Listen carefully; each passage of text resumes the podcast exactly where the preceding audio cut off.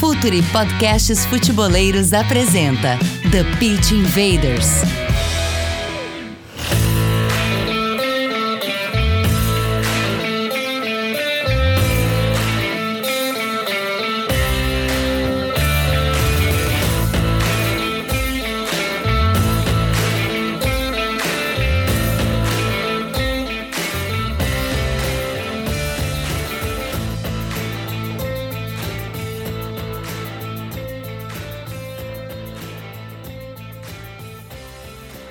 Futeboleiros!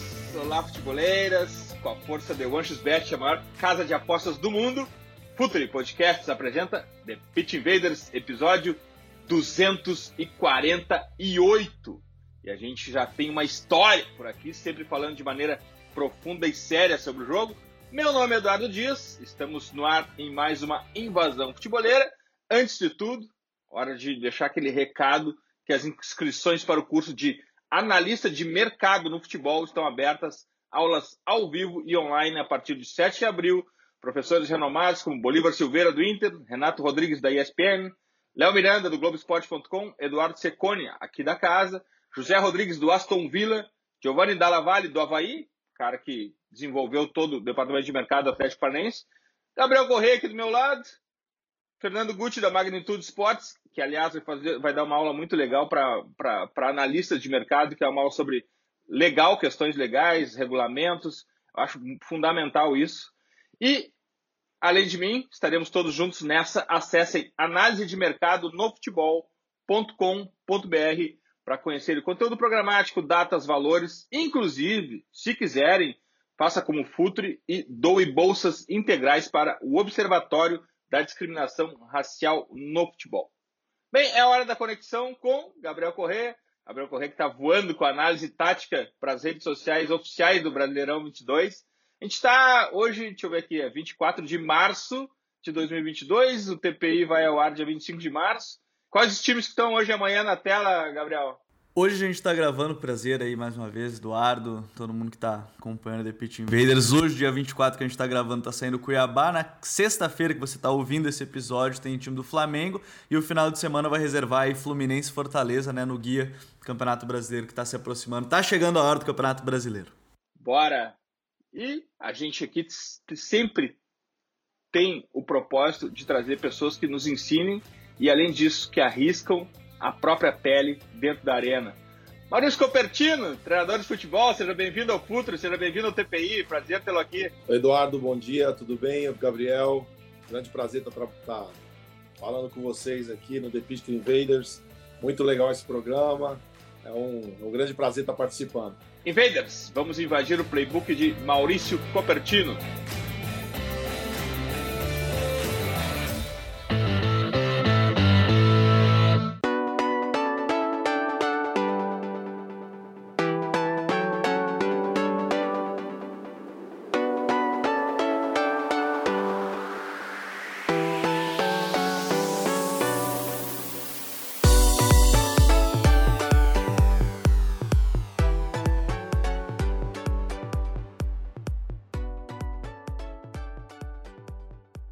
Maurício, e aqui a gente sempre ancora a nossa conversa numa questão que para nós é importante, que é o contexto.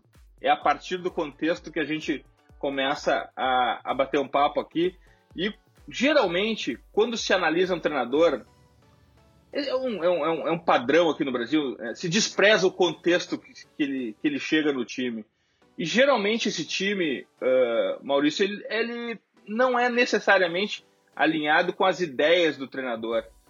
Uh, o que, que, como, é que faz, como é que se faz para chegar num time que tem características diferentes, uh, às vezes está em situações na tabela perigosas, quer dizer, geralmente está, sempre está, né? Porque um técnico não chega com uma com um time em, em, boa, em boas condições. E onde é que fica a ideia do treinador e o contexto do time nisso tudo? Como confrontar isso tudo e levar para campo, uh, Maurício? É a tua ideia que tem que prevalecer ou são as características do jogador? Eduardo, é uma ótima pergunta isso daí. É, eu acho que aqui no Brasil é utopia falar sobre ideias de jogo de um treinador que vai implantar no, no clube. Se não existe, realmente é uma grande, é uma grande farsa.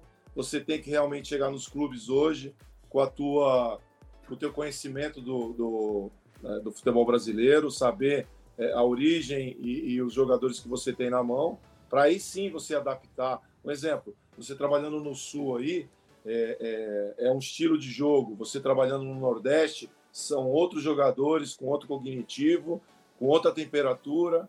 Então você tem que colocar isso tudo no contexto, né?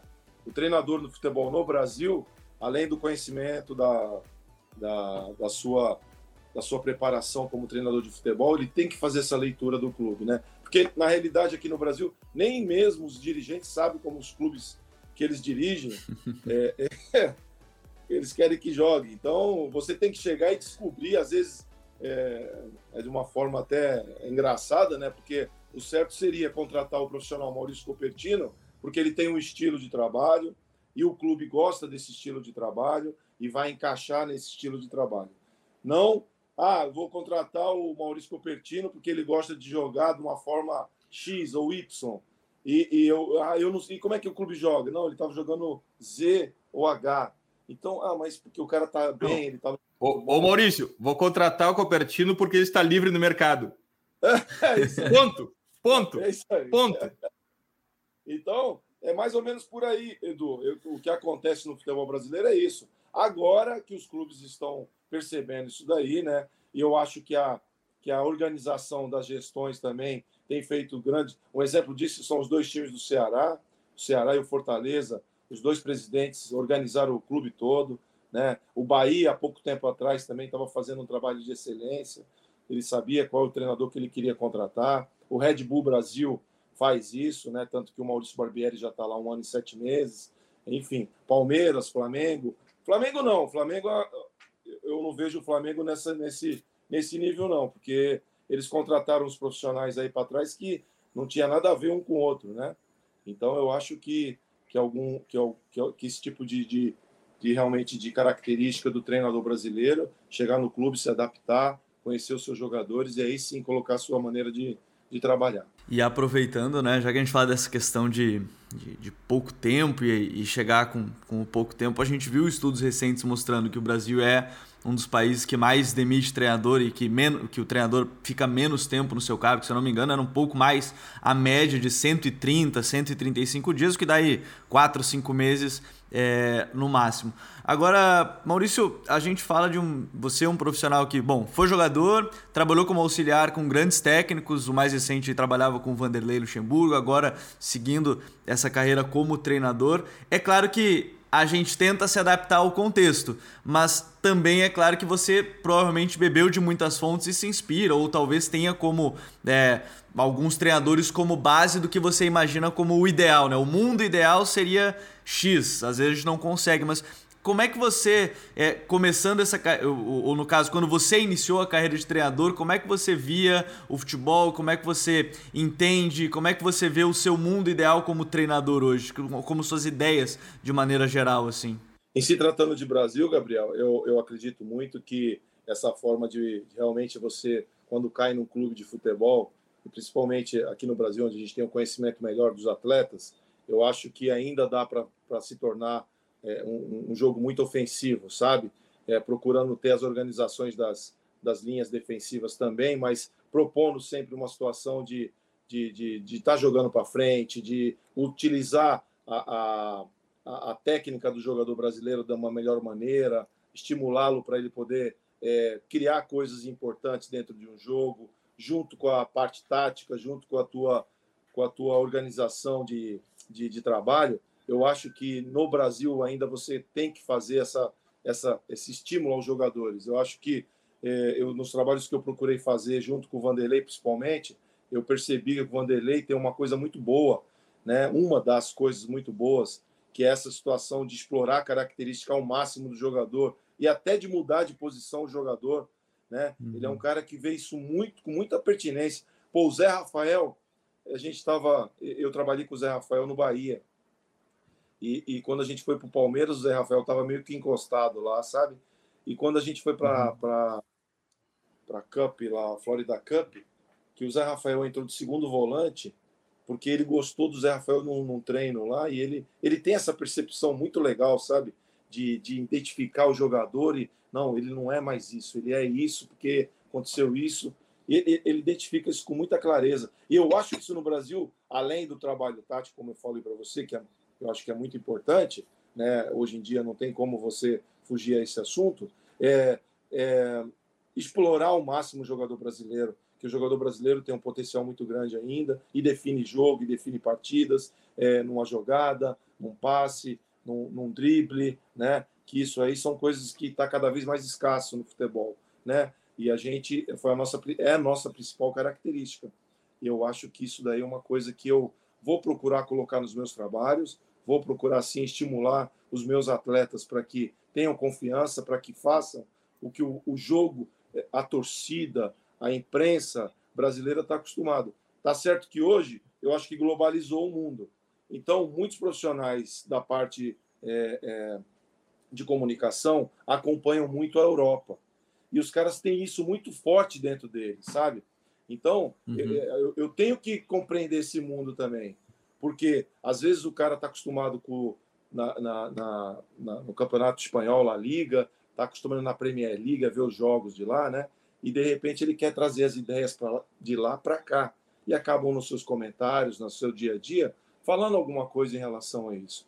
Só que a realidade do futebol brasileiro é muito diferente da realidade do futebol europeu, principalmente quando se fala em gestão de clubes. Né? Os clubes são saqueados, os clubes realmente ficaram numa, numa situação é, de, de pires na mão e, e hoje, né, realmente estourou, estourou essa coisa toda para os treinadores, principalmente, para os jogadores, né? E realmente os responsáveis maiores, que foram as gestões passadas dos clubes, que deixaram os clubes a, realmente numa situação lamentável, como a do Cruzeiro você acabou de, de citar, e eu trabalhei lá o ano passado, realmente é, um, é, é uma tristeza muito grande você ver um clube como o Cruzeiro na situação que estava o ano passado, né? Então essa é a minha opinião em relação a essa tua pergunta. Maurício, aqui a gente usa muitos dados, mas esse uso de dados no futebol ele é muito novo ainda e às vezes ele, ele, ele induz uh, análises equivocadas. Por exemplo, a gente viu há pouco tempo, semana passada, um, um, índice de acerto de passes do Arthur de 90 e tantos por cento, sendo que nenhum dos passes é arriscando absolutamente nada. A gente até brinca aqui que ele tinha que diminuir o número de acerto deles. Brincando não, falando sério, se ele diminui o nível de acerto deles, arriscando mais, ele vai ser muito mais produtivo para o time. Uh, os teus jogadores, quando tu incentiva ele a driblar e partir para o confronto, um contra um, ele vai arriscar mais, ele vai perder mais. E a partir dessa perda da bola, do ataque, como é que tu comporia a, a, a reação defensiva do teu time para defender? Porque eu tô, eu tô pensando um passo à frente, é um time ofensivo, é um time que dribla, e se dribla, ele arrisca, e se ele arrisca, ele perde a bola também. Como é que tu compõe a recuperação dessa bola depois de, depois de arriscar e perder uma jogada, Maurício? Como é que tu monta e treina teu time para isso? Ótima pergunta, Edu. A minha transição defensiva, eu trabalho muito com seis jogadores, sabe? Independente do que no, no que a gente está na, na parte ofensiva, se você perde a bola, você consegue defender com cinco jogadores facilmente, temporizando de repente uma jogada, fazendo essa transição defensiva com cinco jogadores, você consegue sim é, temporizar e, atrasar um pouco o jogo da, do, do, do, do oponente, para que esses cinco jogadores que ficaram lá na fase ofensiva consigam recompor. Então, eu acho que é questão de trabalho, questão realmente de, de ideias de jogo, de, de fazer seu grupo acreditar que, que, de repente, com cinco jogadores você consegue se defender, né? Então, é, existem várias maneiras de fazer isso, várias formas de você trabalhar no treino, essa sua transição defensiva. É, é questão realmente de você convencer o atleta, de você colocar suas ideias, colocar seu, seu jeito de trabalhar. E eu, eu, como, eu como eu sempre falo, né, é, o principal disso tudo das ideias é você primeiro fazer essa gestão de grupo que é fundamental em qualquer setor de trabalho, né? As pessoas quando visualizam no comandante é, que, que realmente ele tem conteúdo, que ele tem ideias boas, que o grupo vai se beneficiar em relação a isso? Qual é a dificuldade e qual é, o, qual é a situação é, que, eu, que eu não vejo assim é, é, acontecer muito, não nos outros trabalhos, porque eu não acompanho assim em relação ao dia a dia. Mas quando eu estou trabalhando nos clubes que eu trabalhei para trás aqui, essa situação da recomposição com cinco atletas, ela é muito legal, sabe? É muito legal e te, e te deixa muito a, a responsabilidade, aquela história de antigamente, quando a gente falava assim, que nem eu era um jogador zagueiro-zagueiro, né? Tinha um volante que era só marca, marcador. Aí eu jogava com o Giovani. Giovani, lembra do Giovani que foi para Barcelona, né? Meia claro, Santos. Claro. Uma tiriça filha da mãe para marcar, né, cara? Puta que pariu. Aí, eu, eu, pô, mas era craque pra cacete quando a bola caía no pé dele. Definia jogo, né? Falava, bicho, não tem problema você perder a bola. Não, não tem problema, eu corro para você. Eu, eu corro, o volante falava isso para ele. Por quê? Era cara que definia jogo. Então, essa coisa que eu acho que ainda é, é, existe no Brasil, eu acredito muito nisso, porque eu vejo bons jogadores, você tem que passar dentro de um grupo, né? Porque hoje o grupo é muito dependente do que o treinador fala. Hoje eles não têm muita atitude de chegar no, no dentro do campo, você não vê mais discussões, você não vê mais. São, são raros os momentos de, de conflito entre jogadores, né? E isso daí acontecia muito no passado aí, né? principalmente quando eu estava jogando na ativa ainda. É, não que eu queira que meu time se gladie ali dentro do campo, mas existem coisas ali que ainda faz parte da cultura. Eu acho que tem que ser estimulada dentro do grupo. Maurício, você falou dessa questão do, do jogador, ainda te, tem muito, obviamente, desse jogador que individualmente decide vários jogos, sendo assim, esse, esse é a peça-chave. E talvez a gente veja hoje um debate muito grande dessa questão, né, de quão grande vai ser a liberdade para esse jogador, para ele não participar, por exemplo, de uma fase defensiva, seja transição ou seja de uma fase defensiva. Esses dias, acho que estava ouvindo uma entrevista do Klopp, se eu não me engano, ele falou: ah, para mim, no, nos meus times, no caso do Klopp, ele falando, você só não marca se você é o Messi ou o Cristiano. Ele falou isso uma época que hoje para ele Salah, Mané, Firmino, todos esses, eles acabam marcando. Até que ponto, ou, ou, como é que você enxerga essa questão de dar essa liberdade um pouco maior na fase defensiva para um jogador, compensar com outros, como você trouxe esse relato da sua época mesmo com o próprio Giovani, que era um cara que decidia. Como conseguir balancear isso num momento onde o futebol hoje tem sido cada vez mais coletivo, Maurício? É, isso foi numa questão esporádica que acontece no jogo, né? Mas normalmente isso, o contexto, a conversa com os jogadores vai ser de uma maneira, rapaziada temos que estar unido, temos que estar uhum. todo mundo focado nessa situação, tanto ofensiva, ofensiva quanto defensiva. Esporadicamente, você está numa fase ofensiva, saiu no contra-ataque, três ou quatro jogadores chegaram na área, perderam a jogada lá fora, lá dentro da grande área, no último terço do campo. Essa recomposição, às vezes você está jogando no Nordeste, 40 graus, jogando 4 horas da tarde, você tem que entender os caras que foram dar o tiro lá para fazer o gol. Né? Depois de ter jogado no Sul semana anterior, para dar aquela viagenzinha longa, né? 14 horas, né? Então, assim, você tem que entender isso. E o grupo tem que entender isso. Os caras que ficaram, vai, por exemplo, a linha de quatro e com mais o volante, os caras têm que entender isso. Em, em determinados momentos do jogo, não estou falando num contexto geral né, do jogo, mas em determinados momentos tem que ter essa cumplicidade. Pô, rapaziada, vocês aí, deram tiro, porra, pique de 40 metros, Porra, o cara chega lá abafado, cara. Não tem como, às vezes, o cara fazer a recomposição defensiva. E se os caras que tiverem é, é, numa condição, eu até concordo que o Klopp falou. O Klopp está trabalhando há seis anos com o mesmo grupo, só enxerta os jogadores que ele quer, tem toda uma estrutura física e financeira por trás dele. Lógico que ele vai cobrar o Salah, vai cobrar o Firmino, e aí dos caras que não fizeram o que ele quer, né?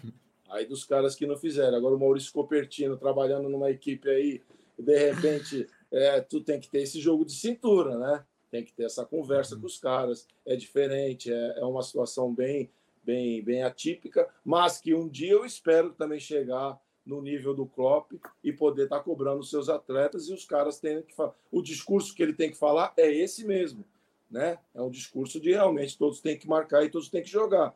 Eu também gosto desse discurso. Só que em determinados momentos do jogo, as coisas não acontecem dessa maneira. Maurício, passaste, passaste por uma palavra aí, convencimento. Essa é a base convencer o jogador? O treinador é um vendedor de ideias também? É, Edu, eu acho que é um grande organizador de ideias e realmente um vendedor de ideias. O grupo de futebol no Brasil, trabalhando no Brasil, que é diferente de trabalhar fora do Brasil, né?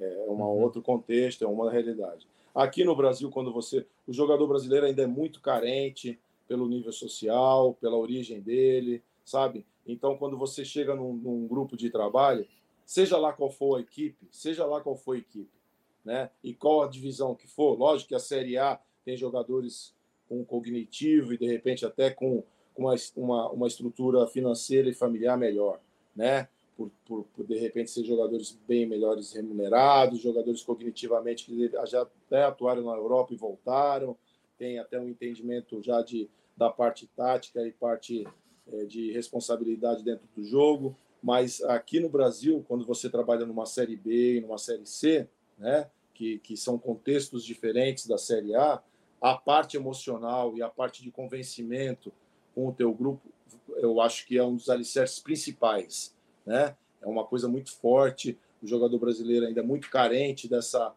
dessa realmente dessa lealdade com os seus comandantes, né? Ele, ele sente isso daí e o poder de convencimento realmente faz uma grande diferença, porque na, na minha cabeça também, quando você não consegue ter uma gestão de grupo boa, é difícil você de repente passar as suas ideias, né? O cara acreditar naquilo. Então, eu acho que isso daí é um dos fatores principais que vai ser no meu trabalho, porque como trabalhando como auxiliar técnico, eu, eu, eu, eu sou muito latente nisso daí, porque eu que fazia o elo entre o treinador e os jogadores. Uhum. E eu via o quanto que era importante ter essa boa relação. Quando eu via que não conseguia fazer isso, pô, era difícil pra caramba o trabalho. E isso é muito legal que o Maurício fala, Dinho, e eu acho que é legal a gente tocar nesse ponto, porque ele tá falando desse elo dele na, no período como, como auxiliar. Eu vou pegar até o mais recente, que foi com o próprio Vanderlei Luxemburgo. Eu acho muito importante a gente ter o relato desses treinadores, assim, porque é, em algum momento a gente falta um pouco da literatura do nosso futebol, né? A gente estava conversando antes de começar a gravar, a gente estava falando de, da dica futeboleira que a gente vai trazer no final, dos livros é, do país mesmo. E, por exemplo, o Vanderlei é um cara que, enfim, é um dos maiores treinadores da história do futebol, né? Do futebol brasileiro, principalmente também, mas do futebol. E em algum certo momento, Maurício, ficou aquela coisa de ele só ser o, o, o gestor e não ter esse trabalho de campo. Mas eu queria ouvir de ti, assim, muito desse trabalho, como era feito, porque o Vanderlei, eu estava ouvindo ele, acho que no podcast do, do Mano Brown, quando ele estava sendo entrevistado, ele falou muito sobre a cultura do futebol brasileiro, como ele enxergava o jogo. Como é que era esse dia a dia com um cara que também era um grande gestor, mas que dentro de campo a gente pode é, dar aquela brincada que ele sempre fala que eu trouxe isso, eu trouxe aquilo, mas isso aí tudo bem, é da pessoa, não tem nenhum problema, porque no período dele como treinador, taticamente, ele trouxe muita coisa para o Brasil, isso é um fato.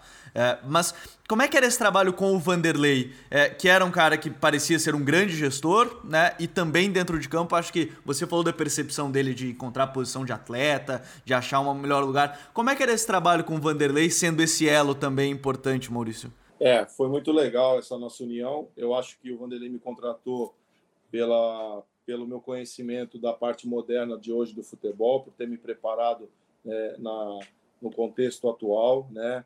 Então, eu tenho certeza absoluta que foi uma, uma mistura legal, porque realmente o Vanderlei é isso que você definiu aí, né? Ele tem uma puta gestão, tem o jeito que ele trabalha hoje é diferente do jeito, o jeito que ele trabalhava antigamente, é, e ele traz isso com ele, é muito diferente do jeito que trabalha hoje. E quando ele me contratou, foi exatamente para isso, para ter os trabalhos de campo, para ter as ideias de jogo, para ter toda essa essa esses conceitos novos embutidos dentro do trabalho dele, sendo que ele nunca se importou em falar que, que o que ele fazia 30 anos atrás é a mesma coisa que fala hoje, né? Ele sempre uhum. toca nesse assunto, eu ficava até falando com ele, mestre, não dá para falar muito isso daí, senão os caras vão no teu meio, né, pô?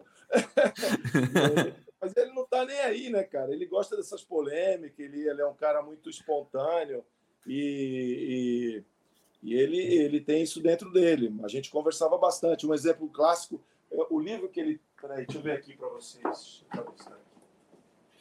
Esse livro aqui, ó, que é o livro que ele foi campeão na Tríplice Coroa lá do, do, do Cruzeiro, né? Uhum.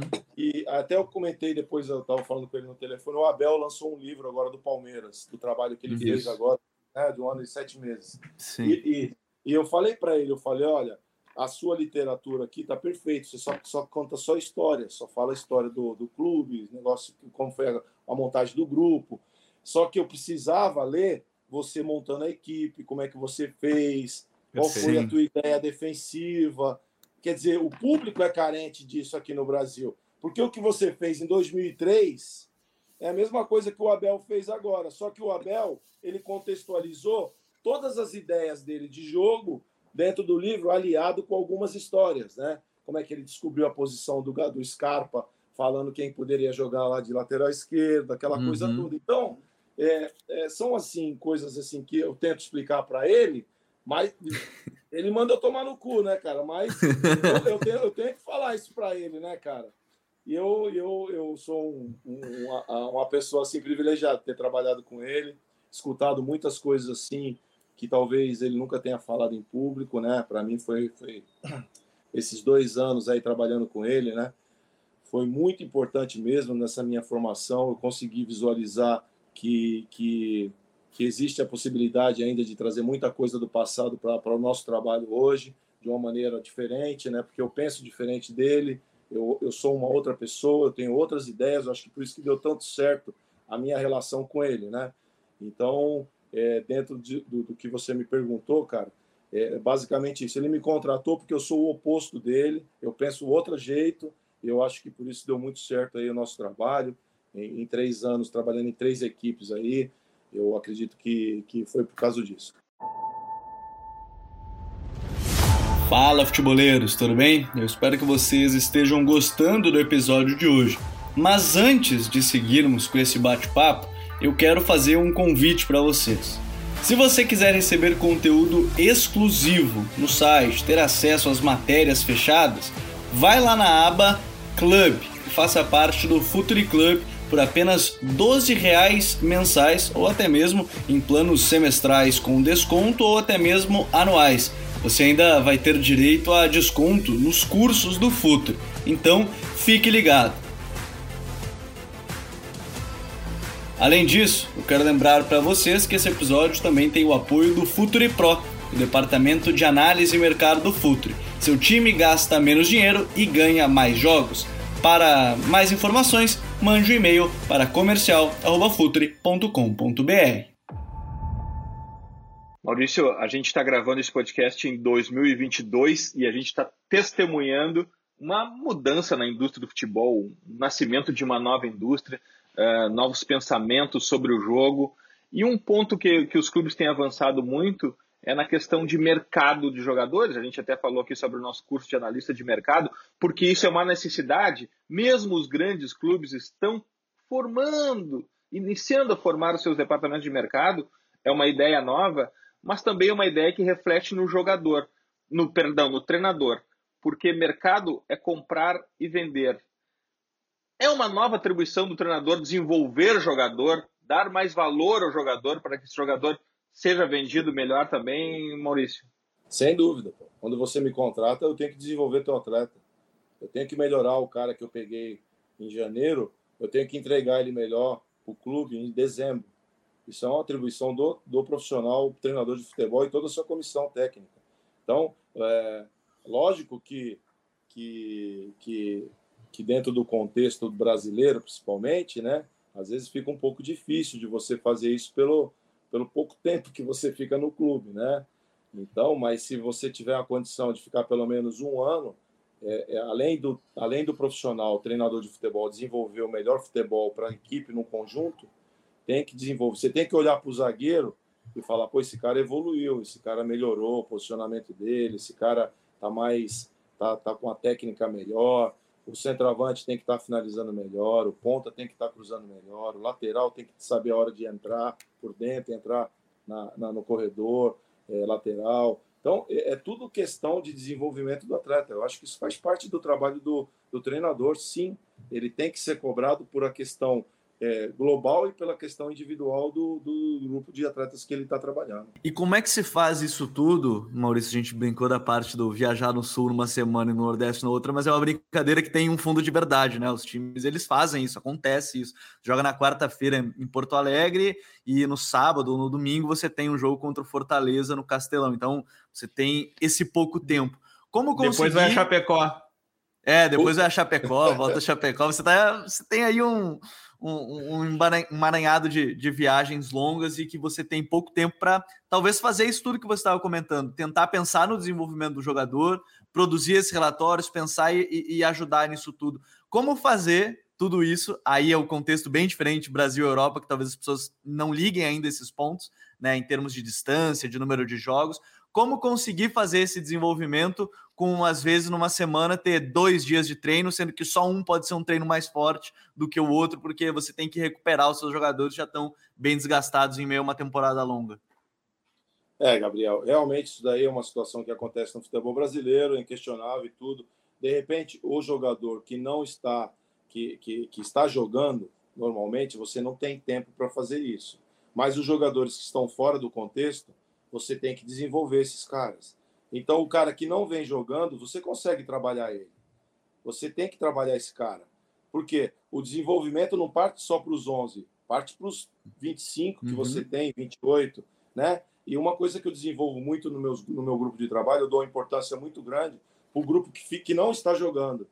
Então, eu acho que essa situação é uma situação muito importante que os treinadores brasileiros têm que se aperceber. Porque nós temos aqui é, é, é uma situação muito real no Brasil que é a, a, o calendário péssimo, a logística, um país continental, tudo isso que vocês sabem, eu sei, todo mundo toca no assunto, é 500 jogos por ano. Só que é, os caras que não vêm jogando, eles têm que ter um trabalho melhor, um trabalho mais é, é, de, realmente de, de poder, já que é um cara que não vem jogando e tem a condição física, de repente, de estar tá, tá, podendo ser evoluído, eu não vejo porquê. Lógico que o jogador que vem jogando, que que está viajando e está no Campeonato Brasileiro, de repente você não vai ter é, essa possibilidade. Mas também, de repente, é o cara melhor tecnicamente, é um cara que não precisa, de repente, de muito treino, um cara de 30 anos que já tem a qualidade técnica toda desenvolvida, de repente, alguma toque que você dá num, numa parte tática, ou um passinho para trás que ele dá que ele fica melhor, porque às vezes ele está de meia mas ele não tem mais aquela mobilidade quando ele tinha 22, 23 anos, e de repente ele pegando o jogo, vindo por trás ali, fazendo o jogo dele, jogando de frente, sem ninguém se aproximando dele para marcar, fica melhor. Né? Eu até conto uma história do Gerson, né? o Gerson Meia, que está para o Olympique de Lyon, que era do Flamengo. Uhum.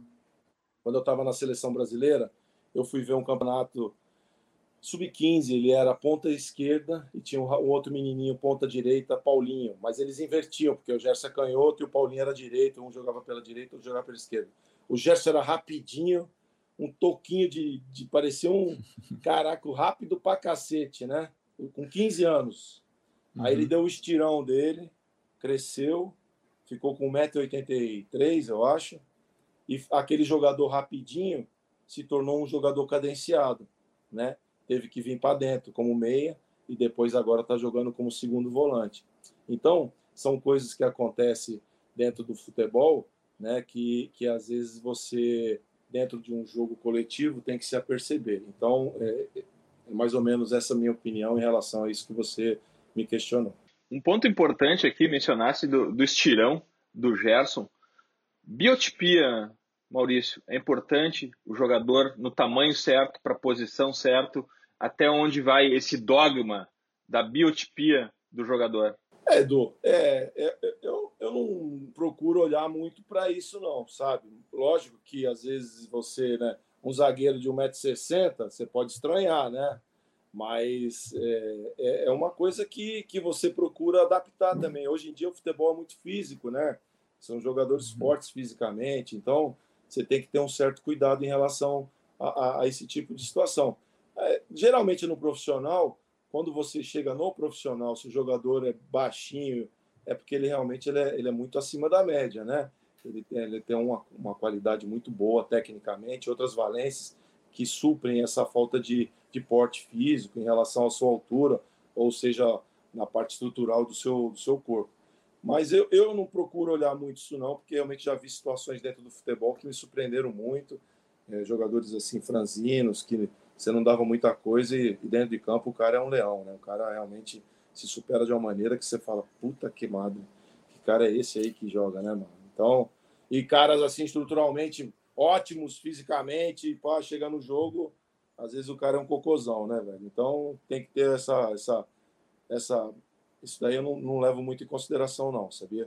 Agora, o, o Maurício, você falou dos treinos, eu acho que isso é um, um ponto importante, sim, porque em, em algum momento eu, eu, costumo brincar que quando você tá de fora, né, e talvez aí você pode colocar a imprensa, pode colocar torcedor, pode colocar um monte de gente, sim, é muito fácil, né? Você fala assim, ah, não, é, tinha que colocar fulano, tinha que colocar ciclano, é muito fácil, a gente estando longe, a gente não está nesse, nesse dia a dia. Os últimos dois anos, inclusive, devido à pandemia, mais ainda, porque aí sim você não acompanhava nada de treinos, os repórteres não tinham nenhum acesso a, a treinamento, agora sim é, estão voltando como conseguir talvez fazer até essa comunicação para deixar, não sei se a palavra é deixar claro ou, ou, é a comunicação em si, mas que tentar mostrar que nos treinamentos tem funcionado, tem dado certo, chegar em algum momento até mesmo uma coletiva conversar com e aí às vezes as perguntas não ajudam também, né? Mas enfim, aí é outra história. Mas quando você tenta explicar essa questão de por que, que o jogador X está jogando, tentar explicar um pouco mais, ao mesmo tempo que, enfim, o, o entorno também não ajuda tanto assim.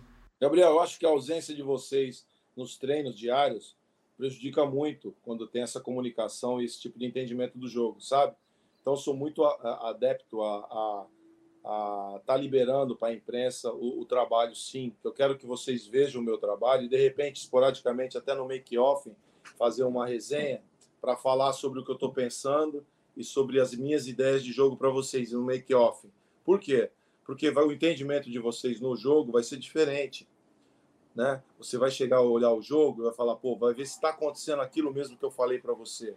E se acontecer uhum. aquilo, você vai falar, pô, eu sei porque aconteceu isso, porque ele trabalhou isso daí, né? Se de repente não precisa nem falar, nem me elogiar, nem fazer falar nada, mas você sabe que eu estava trabalhando aquilo, né? Ao mesmo tempo, se não der certo, você também sabe, porque eu estava trabalhando aquela situação. Então, eu acho que isso daí é uma coisa que realmente deu uma parada, principalmente por causa da pandemia, isso é muito prejudicial, porque tem grandes profissionais, tem grandes treinadores com grandes trabalhos, e às vezes o cara, por não ver ele trabalhar, por não ver as ideias dele, por não trocar uma ideia, hoje em dia está muito distante a relação imprensa, profissionais de futebol, pela questão toda que existe aí, né?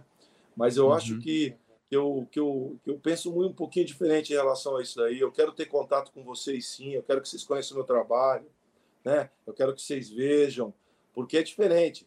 É diferente quando você vê o cara trabalhar, e, e até para vocês terem opinião, para vocês falarem, pô, o cara pô, tá fazendo tudo certinho, não tá, não tá vindo o resultado. Mas o cara tá. O cara é um bom profissional, o cara tá, tá conduzindo um negócio legal. Vocês têm contato com os jogadores, que o jogador não mente, o jogador fala o que é mesmo. Ó, o cara tem trabalho, o cara não tem. O cara tem conteúdo, ou o cara não tem. Nós estamos fazendo a coisa certa. O cara. Então, é toda uma questão realmente de entendimento e não passa só por mim, pela diretoria e pelos jogadores. É um contexto, passa por todo mundo. Para a gente voltar à nossa credibilidade como treinador de futebol, nós temos que resgatar é, tudo que, que foi deixado para trás aí em relação a essas ideias de jogo, aos conceitos, a falar que nós, treinadores brasileiros, realmente, e, e não, é, não é uma coisa mentira, não é uma coisa que, que porra, fala, pô, realmente ficamos para trás, até pelo fato de dos profissionais europeus terem essa oportunidade de estarem estudando desde os anos 80, né? Os caras uhum. se preparam nisso daí. E é uma realidade, pô. A gente não pode fugir dessa realidade. Nossos profissionais treinadores acabavam de jogar futebol, viravam treinador, não estudavam, não faziam nada, era diferente. Então, ficamos um pouco para trás em relação à contextualização e ideias e estudo do futebol, mas eu acho que agora nós estamos tentando recuperar isso daí o, o treinador brasileiro, que pelo menos os da minha geração que eu tô vendo aí nos cursos que eu participo, pô, tem cara preparado para cacete, sabe? É questão de uhum. oportunidade uhum. voltar a, a, a, ter oportunidade no, no, nas equipes para poder desenvolver suas ideias e ter continuidade no trabalho. Alguns episódios atrás, Maurício, a gente falou aqui com o Paulo Otávio, lateral do, do Wolfsburg, Wolfsburg e ele citou para a gente um depoimento muito transparente e corajoso dele contando sobre a luta dele para manter-se concentrado durante os 90 minutos. Porque essa é uma batalha que ninguém enxerga de fora. É uma batalha interna do jogador contra ele mesmo, é, porque por vezes o pensamento voa e se perde a concentração, aquela concentração máxima necessária. É, como que tu vê o, o, o trabalho psicológico, mental, de fortalecimento mental do atleta uh, no jogo.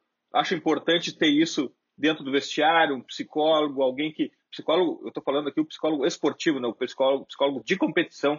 Tu acha que isso é um ponto complementar? Porque a gente sempre acha aqui que a, que a questão mental é uma barreira inexplorada do futebol ainda. É deixado um pouco para lá, todo mundo tem medo de se abrir e mostrar seus pontos fracos, porque o futebol é muito do machão, né? Que não tem, que não erra, que não precisa disso.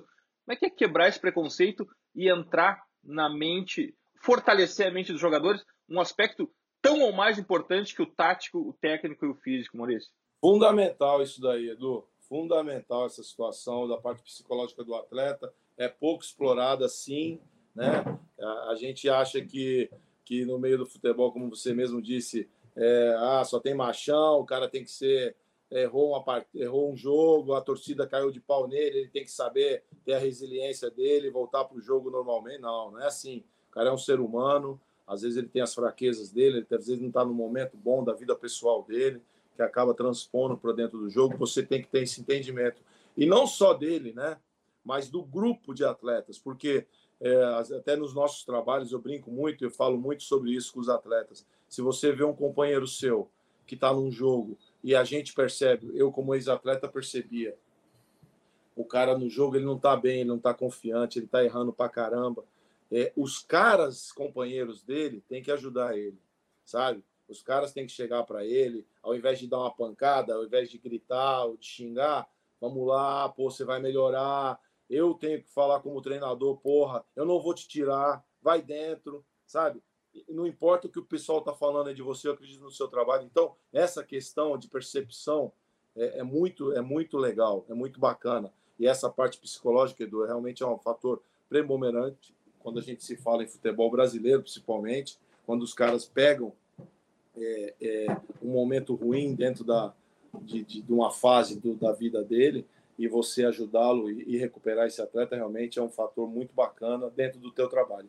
Aqui no Brasil ainda não se não se faz muito isso, ou se faz, é, é pouco tocado nesse assunto, né? Mas realmente o jogador de futebol. Até teve uma pesquisa que eu estava lendo, é, não sei se foi da Maíra, uma psicóloga do Vasco, que ela falou que o atleta de futebol, durante 90 minutos, ele fica 37% concentrado no jogo. Que os Imagina. outros ele fica pensando em alguma outra coisa. E, e realmente é um, é uma situação pô. assustadora, né? Porque, pô, às vezes o bicho tá É um terço, é um terço do jogo só concentrado. cara, caralho, tá pensando em outra coisa. Porra, bicho. E o pau pegando, né? Nem fala isso pro Vanderlei, senão ele vai, porra, bicho. Tá pensando no quê, caralho? Essa porra aí, cara, 37% só, caralho. Pô, e, e eu vi esse dado, ele é, ele é muito interessante, sim. A gente, tem, a gente brinca aqui, mas é verdade, desconcentrar, eu acho que pra gente concentrar é difícil, pra desconcentrar, qualquer coisinha nos desconcentra, né? É, seja no trabalho, imagina num jogo, né? É, e aí a gente fala muito, ah, torcida adversário, quanto pode atrapalhar, outras coisas nesse sentido. Agora, falando, o Maurício, a gente falou em alguns momentos de questão cognitiva, é, esses, não vou dizer que esses tempos, mas surgiu muito em alguns momentos o debate, principalmente aqui no Sul surgiu no, no período do Ramires, e, e, eu lembro disso e eu acho que é legal de colocar em pauta, que, ah, o jogador X, Y não tem cognitivo para o modelo de jogo do, do Ramires, na época o jogo de posição, onde cada um ia tocar a bola, chegar até a fase de ataque, todo mundo organizado, ok. É, eu, eu, tenho a impressão que a gente ele julga de longe, assim, muito fácil, dizendo que o jogador X ou Y não é inteligente, não pode resolver, não vai aprender um modelo de jogo se for bem passado. Eu tenho essa impressão, assim. É, o quanto o jogador precisa ter esse cognitivo para conseguir, por exemplo, desempenhar uma função, o quanto isso você trata como fundamental, porque às vezes eu tenho a impressão que ah, não é porque o time jogava tantos anos um pouco mais recuado que não vai conseguir jogar, por exemplo, tendo a bola. Como é que você vê essa questão do cognitivo influenciando o time ter mais facilidade ou não para um modelo de jogo? É, o, Gabriel, realmente é uma, é uma, uma situação que acontece aqui no Brasil, mas eu, o cognitivo dos jogadores, eu acredito muito, quando ele, ele, ele você passa para ele o, o, entendimento do jogo que você quer, as suas ideias, você tem que perceber se ele está se ele tá entendendo ou não também, né? Porque às vezes você trabalha, trabalha. Às vezes você não está passando tão bem para ele também, né? Pode é, acontecer, imagino. Então, de repente você está falando de uma outra maneira que ele está entendendo, sabe? Então, uma série de coisas ali que às vezes não é ele que tá, é o problema, às vezes é você que não está conseguindo transpor para ele o que você quer, né? Então, eu acho que é uma série de coisas. O, o, jogador brasileiro, como eu te disse, né? Eu trabalhei com um jogador chamado Macedo, foi campeão mundial pelo São Paulo, lembra? Uhum. Claro, né? sim. do Raí. Pô, o Macedo 2 mais 2 era, era uma dificuldade fodida para ele fazer, né, cara? Agora, ele dentro do campo, malandro, esse cara era o cara mais inteligente do mundo, cara. Precisa ver esse cara, o que ele fazia dentro do campo, o que ele pensava na frente dos caras, assim, né? Então, é, é, é muito difícil você falar que um jogador não tem um cognitivo avançado. Não, eu acho que os jogadores hoje em dia têm, sim, é, a questão realmente de você explorar e saber é, se aquilo que você está passando para ele está sendo absorvido por ele de repente tem uma outra forma de você passar que ele vai entender melhor, sabe? Enfim, eu não vou julgar o trabalho do Ramires, porque realmente eu não, eu não tive aí, uhum. eu não uhum. sei como é que ele fazia, mas é, eu acredito muito nisso daí que eu acabei de te falar. Maurício, uh, quando um clube procura um treinador, dificilmente ele vai achar só um treinador. O treinador tem um time, normalmente, no mínimo, um preparador físico, porque não se consegue mais dividir o técnico do físico o, o, modelo de jogo e o modelo de preparação física são praticamente a mesma coisa. Quem é o time que te acompanha? Tu já tem isso pronto, já tem montado, já tens uma comissão junto contigo. Quem procura o Maurício para ser treinador do seu clube? Vem quem junto, Maurício, nesse time? É, eu tenho já eu tenho dois profissionais, um para nível um pouco maior e um nível para um pouco menor, sabe? É, de, de, de, trabalho. Um é o Daniel Félix, preparador físico do Vasco está trabalhando no Vasco da Gama, ele é, o, ele é o fixo preparador físico. Quando eu arrumo alguma equipe, esse cara vem comigo, é meu preparador físico, tem um trabalho com, ele tem um trabalho muito integrado com o que eu faço, porque eu trabalhei duas vezes com ele, uma na China com o Vanderlei e uma no Vasco. E a gente teve um entendimento bem legal nisso que você falou, né? Que é o contexto físico com o contexto de da parte tática e da parte técnica do jogo, né? Eu achei ele muito legal, se identificou muito comigo então, esse cara seria o primeiro profissional que eu ia levar na parte física. Né? E é, o outro profissional, ele está trabalhando aqui no Santos, é da, da base do Santos, para um, uma equipe um pouco é, é, mais, menos é, é, estruturada no Brasil. Seria um plano B, caso eu não consiga levar o Daniel Félix, que é meu preparador físico titular. Ele tem uma faixa salarial um pouco melhor, está trabalhando numa equipe grande, é um cara que já passou por várias equipes, Flamengo, foi para a China com a gente, Vasco, Criciúma, então um cara muito bem conceituado dentro do mercado. E, e o auxiliar técnico, é, eu, eu tenho também alguns profissionais que gostariam muito de trabalhar comigo. Então eu também vou esperar um pouco acontecer essa situação para definir qual cara, qual o perfil que eu tenho que levar para essa equipe. Né? Porque eu, eu, como fui auxiliar técnico há alguns anos, eu percebo que essa função no meu trabalho vai ser fundamental, sabe? Hoje um auxiliar técnico ele tem que ter o mesmo conhecimento, mesma mesma capacidade de entendimento do jogo com os meus olhos, poder atuar se eu não estiver perto da equipe ou do grupo de trabalho que ele está lá, ele conseguir conduzir o trabalho, porque como eu te disse, eu dou muita importância para os caras que não vêm jogando. Eu acho fundamental e a minha carreira como auxiliar técnico me mostrou isso. Os clubes que eu fui, que eu consegui fazer um trabalho é, realmente de, de deixar o, o, atleta feliz, de desenvolver o atleta, o trabalho do Vanderlei ou o trabalho do Galo se desenvolveu muito melhor. Porque isso daí realmente faz um diferencial. Quando você trabalha o grupo seu de uma forma uniforme e o jogador sente isso, que você dá a mesma importância para o cara que está jogando, para o cara que não está jogando, eu acho que isso daí funciona muito aqui no futebol brasileiro. A gente sempre brinca aqui, Maurício, que a função principal do treinador é deixar 11 jogadores felizes. Os 11 que não vão para o jogo. Os 11 que não vão para o jogo. Esse é o ponto principal. É isso que, que esse é o, é o, trabalho principal do jogador, deixar os 11 ficar de fora felizes. Exato. Demais caras que derrubam, esses caras que é. derrubam. Demais essa conversa com o Maurício, queria conversar horas e horas com, com ele e queria também ser uma mosquinha para aquele vinho pós-jogo que ele tomava com o Luxemburgo, tá ali para ouvindo aquelas conversas, deve ter sido as mais, as mais maravilhosas e mais enriquecedoras. Mas agora é hora das nossas dicas futeboleiras. The Pitch Invaders apresenta Dicas Futeboleiras.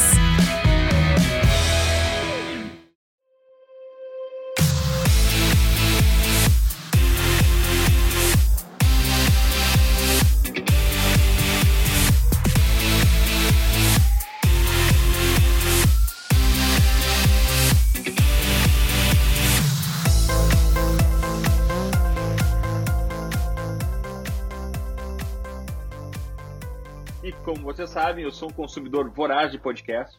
Eu ouço muito, de verdade. Então, essa semana, a minha dica futebolera é um podcast nacional. O Dinheiro em Jogo, do Rodrigo Capello, que já passou por aqui. Inclusive, eu recomendo muito o episódio dele com o Grafietti. Mas, voltando aqui ao Dinheiro em Jogo, a minha dica também, dentro desse, desse feed do Dinheiro em Jogo, é o episódio sobre a estratégia de Ronaldo para o Cruzeiro, com Pedro Martins, que também já passou por aqui, é diretor executivo da SAF. E essa é a minha dica futebolera da semana. Dinheiro em jogo com Rodrigo Capelo. Gabriel, tua dica futebolera? A gente falou tanto dele aqui no episódio que eu vou ter que colocar aqui a entrevista como dica, que é a entrevista do, do professor Vanderlei Luxemburgo com o Mano Brown. É uma entrevista fantástica. Não fala só sobre futebol, fala sobre vida. E eu acho que o Vanderlei é um cara que, enfim, tem uma vida muito bonito de se ouvir, é, ouvir a paixão que ele tem não só pelo jogo, mas para a paixão como ele tem pelas pessoas mesmo. Eu acho, achei fantástico o episódio, vai ficar aqui como sugestão. É da primeira temporada ainda do podcast, né, o Mano a Mano, tá voltando agora, inclusive um dos podcasts que eu mais ouço, que é fora futebol, mas é que, enfim, tem histórias fantásticas. Está voltando agora, inclusive, com entrevista do Emicida, para quem gosta, né, e, enfim, outra entrevista fantástica, mas vou deixar aqui a sugestão, que era o papo com o Vanderlei Luxemburgo, que tá incrível com o Mano Brown. Graças, Gabriel. Até a próxima. Obrigado, Edu. Obrigado, professor Maurício Cupertino. Muito legal te ouvir falar. Muito legal que a gente possa conversar em breve no futuro também. Professor Maurício Cupertino, tua dica futebolera? Ah, eu vou dar duas então, tá? Posso, posso dar duas, Edu? Então, claro a primeira, sim. Pirâmide Divertida, que eu acabei de falar. Que é, Demais. Achei muito legal, pô, legal pra cacete. Li o livro, pô, devorei ele, muitas histórias e muito conteúdo aqui para quem quem gosta de tática, quem gosta de realmente é um livro fantástico, a literatura fantástica, gostei muito.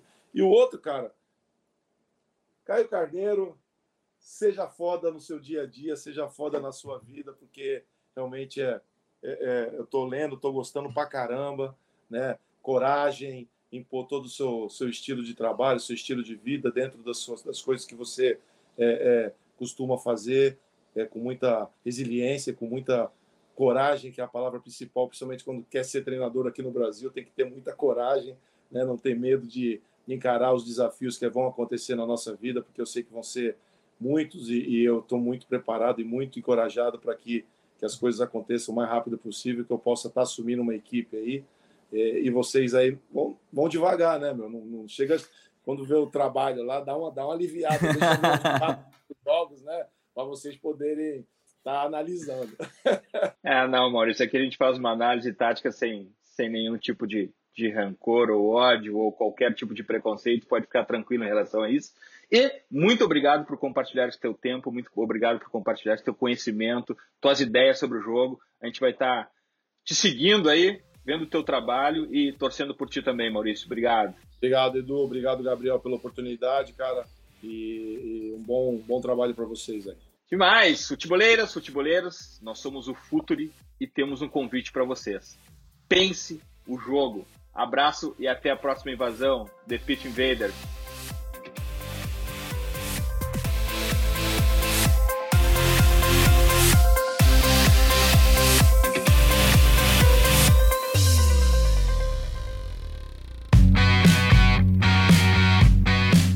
Futuri apresentou The Pitch Invaders.